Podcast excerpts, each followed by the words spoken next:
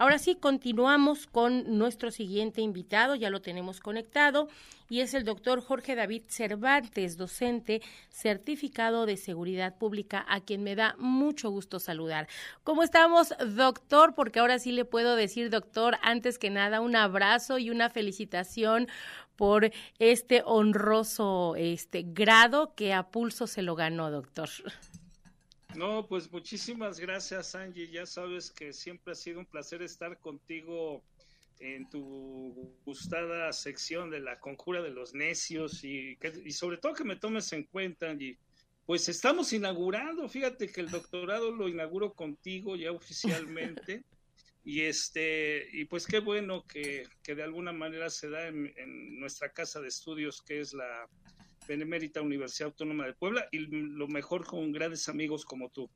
Muchísimas gracias, doctor. Pues un abrazote enorme, este, de verdad una felicitación porque sabemos todo el sacrificio, el empeño, la dedicación, todo lo que representa sacar un, un doctorado, de verdad que no es nada fácil, pero bueno, cuando se concluye, vale muy, muy bien la pena. Muchas felicidades nuevamente.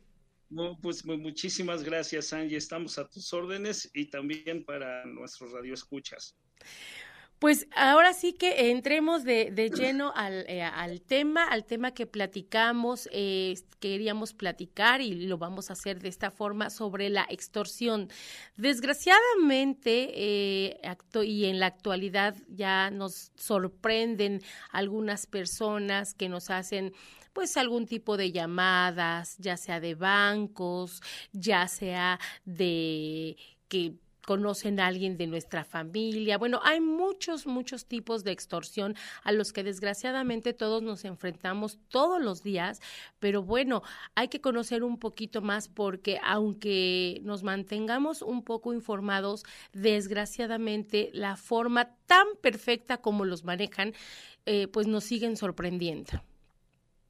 Sí, así es, Angie. Desgraciadamente, este delito se ha venido incrementando en los últimos años. Por un lado, la falta de las prevención, por el otro lado, la las Creo que se nos está cortando un poquito la señal. Del personales que tenemos Eh, doctor Jorge aquí David, ya se me escucha un poco Este, no sé si, si me está escuchando. Si le parece, eh, lo que pudiéramos hacer es este que le que le, porque yo creo que el internet está un poquito inconstante. Si le parece, no se desconecte, por favor, de, del, del, este, del monitor. Está conectado a una este, computadora, ¿verdad? Sí, computadora. Ok. Ah, no, bueno, creo que ya ahí se escucha. A ver, ahora sí. A ver sí, esperemos que sí, ya. Adelante. Bueno, te decía Angie, desgraciadamente este, este delito se ha venido incrementando en, nuestro, en estos últimos años. Por un lado, la falta de prevención de, de todos nosotros, eh, el robo de datos personales, los delitos cibernéticos, ¿verdad? Y pues todo eso origina ciertas y determinadas condiciones, vamos a decirlo, muy ad hoc para que se dé este tipo de delitos.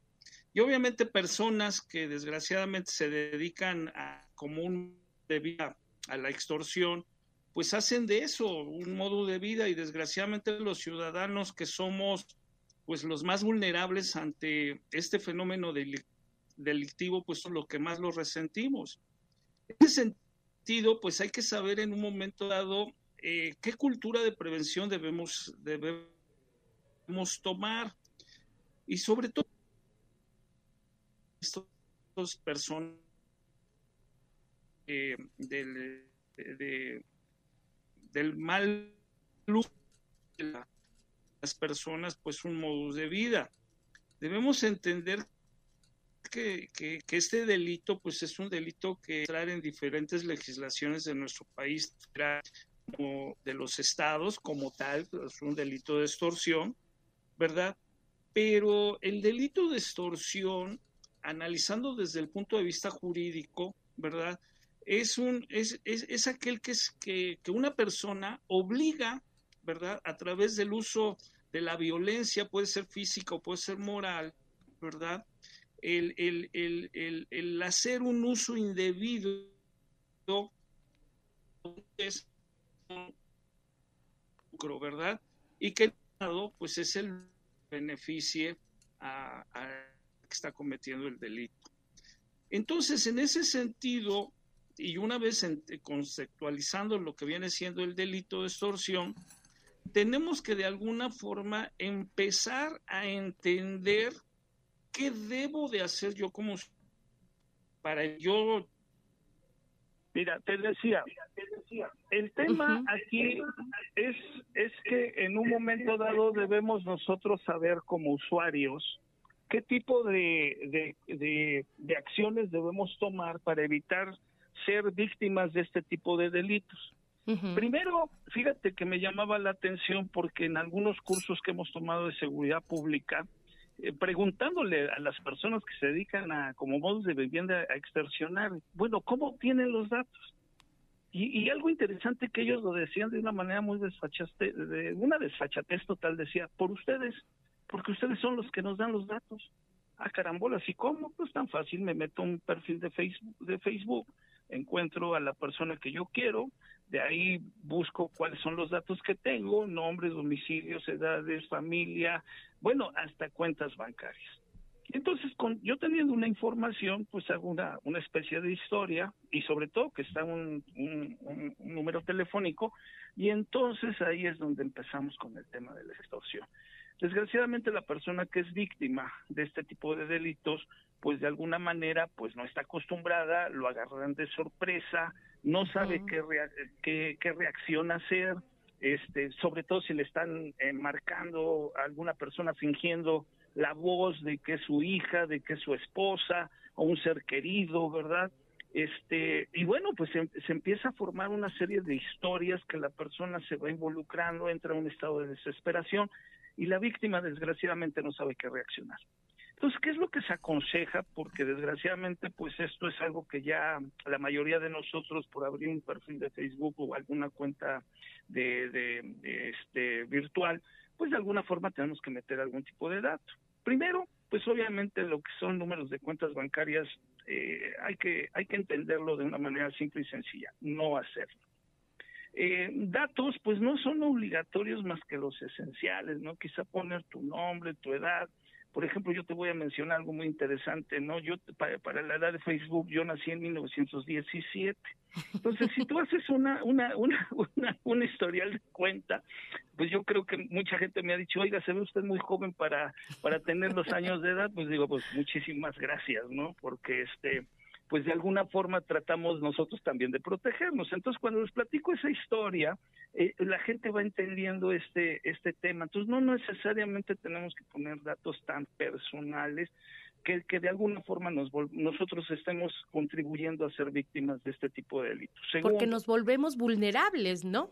Así es, y muy vulnerables, sobre todo porque te están diciendo cosas que solamente tú conoces, pero tú, tú las publicaste tú las publicaste, ¿verdad? Entonces hay que tener mucho cuidado con, con todo lo que se sube en redes sociales, como alguna fotografía o alguna información, sobre todo también fotografías de menores de edad, porque de alguna forma también eso origina esta, esta comisión de, de delitos, ¿no? Y la gente sabe, ¿no? Más cuando le pones que mi bebé, bueno, pues se, pues se supone que tu bebé pues, puede ser tu hijo o, eh, o mi sobrina que está muy bonita porque acaba de nacer, no sé, Tratándose de fotografías de menores de edad, eh, la, la, gran recomendación es que no lo hagan, que no la suban.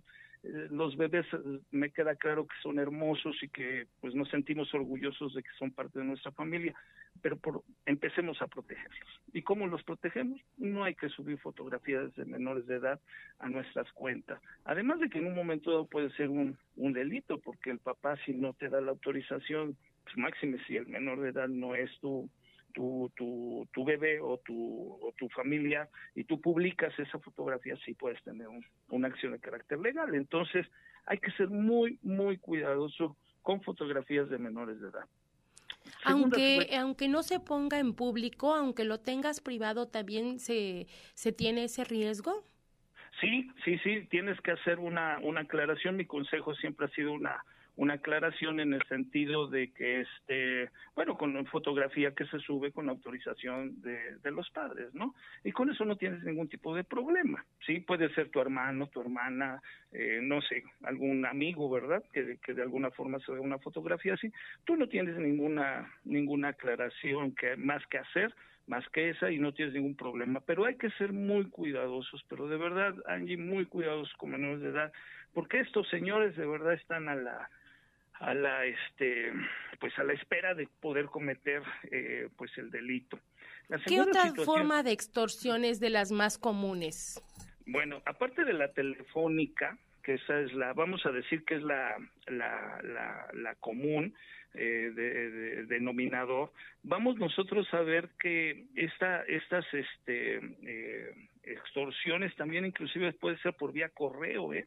te pueden mandar por tu grupo de WhatsApp o un mensaje personal por tu número telefónico, un correo donde te estén intimidando y te estén diciendo una serie de situaciones que, que de alguna forma cause en ti un terror, porque es lo que la víctima tiene, un terror, y finalmente pues se ve en la necesidad de, de pues de caer en esta guerra de, de estos grupos criminales y bueno pues obviamente cuando ella se da cuenta pues desgraciadamente todo fue una pues vamos a decirlo una falsa alarma pero finalmente ellos cumplieron el, el, el, el que de alguna forma te quitaron un dinero.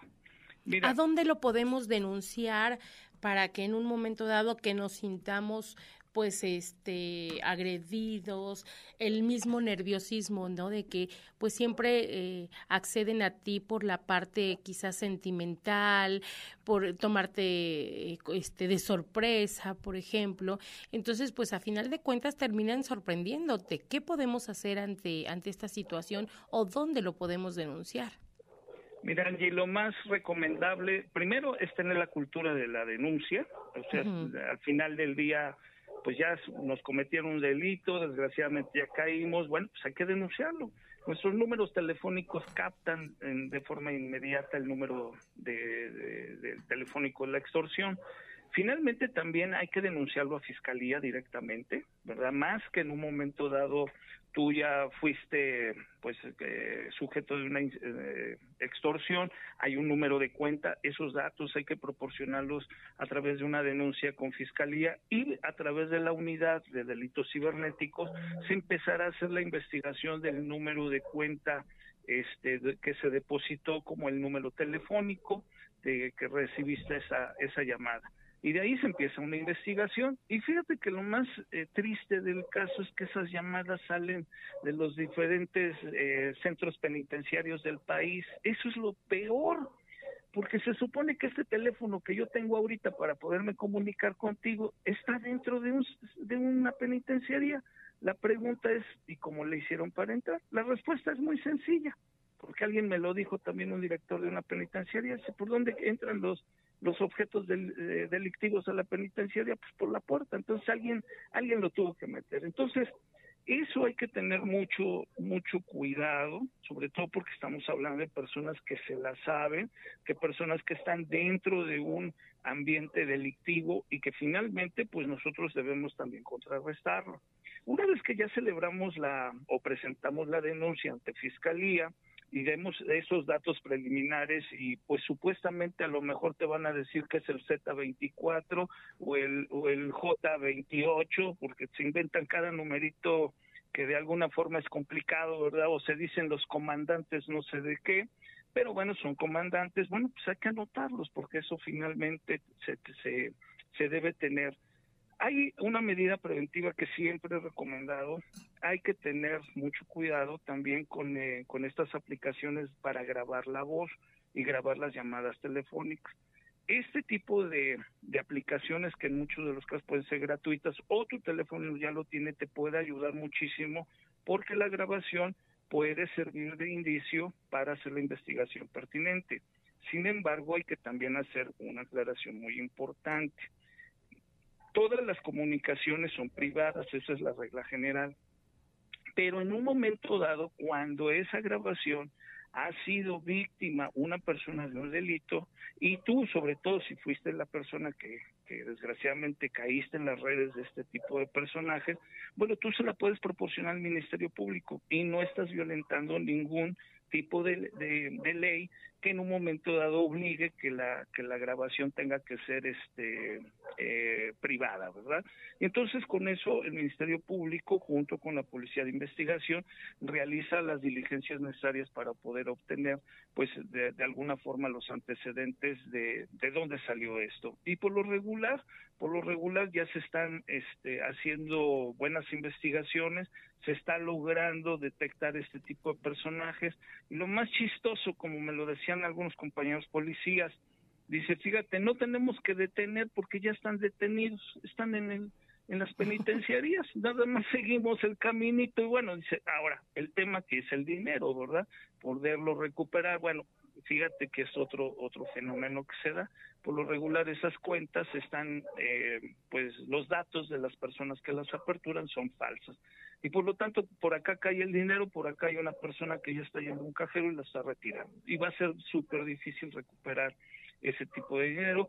Pero pues bueno de alguna manera seguimos con los antecedentes y si se sostiene la, la acusación pues bueno se puede hacer la vinculación a procedimiento. Por lo tanto, eh, allí, pues esas son algunas medidas preventivas que yo te puedo recomendar.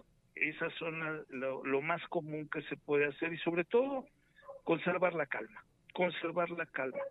Mira que esto te lo platico porque de alguna manera también alguna ocasión me sucedió, alguien me, por acá me estaba tratando de extorsionar, poniendo en peligro supuestamente la vida de mi hija. Mi hija en ese momento se encontraba en la escuela, yo le hablé por teléfono a su mamá con otro teléfono que afortunadamente me pudieron dar, la localicé, le dije, oye, ¿qué pasó? ¿Está la niña? Pues la niña está en tal lugar, perfecto. Entonces me di cuenta que era una llamada de extorsión y bueno, pues simplemente, seguramente tú has visto alguno de los videos que ya pasan en YouTube donde el, el supuesto extorsionador sale bromeado y donde se hace toda una parodia de, esa llamada y no pasa absolutamente nada. Sin embargo, te voy a dar una clave que es bien interesante. Cuando de repente te están hablando de un supuesto secuestro virtual, fíjate qué interesante está el tema, cuando es un verdadero secuestro te piden millones de pesos ¿eh? para poder liberar a la víctima. Y cuando estamos hablando de, y ahí sí hay que eh, preocuparse mucho porque sí estamos este, hablando de, de, bandas de delincuentes organizados sobre este tipo de delitos. Y nota, ya no estamos hablando de extorsión, estamos hablando de secuestro. Pero cuando esta persona te habla y te dice que por la módica cantidad y porque te va a perdonar todo lo que te tenga que perdonar por tres mil pesos, y que si en ese momento cuánto tienes en la cartera y que con eso te va a ayudar para que tu negocio, para que tus bienes, para que tu familiar, para que lo más querido que tú tengas no, no seas molestado, pues ahí yo creo que ya tienes que ponerte a pensar, ya te tienes que poner a pensar y decir, bueno, pues este es una mala broma, me tocó a mí y bueno, pues definitivamente ya no ya no caer con el juego. Por el otro lado, también es muy recomendable que este tipo de teléfonos, tú sabes que hay aplicaciones en nuestros teléfonos, que la gente nos hemos encargado de estar este, reportando constantemente.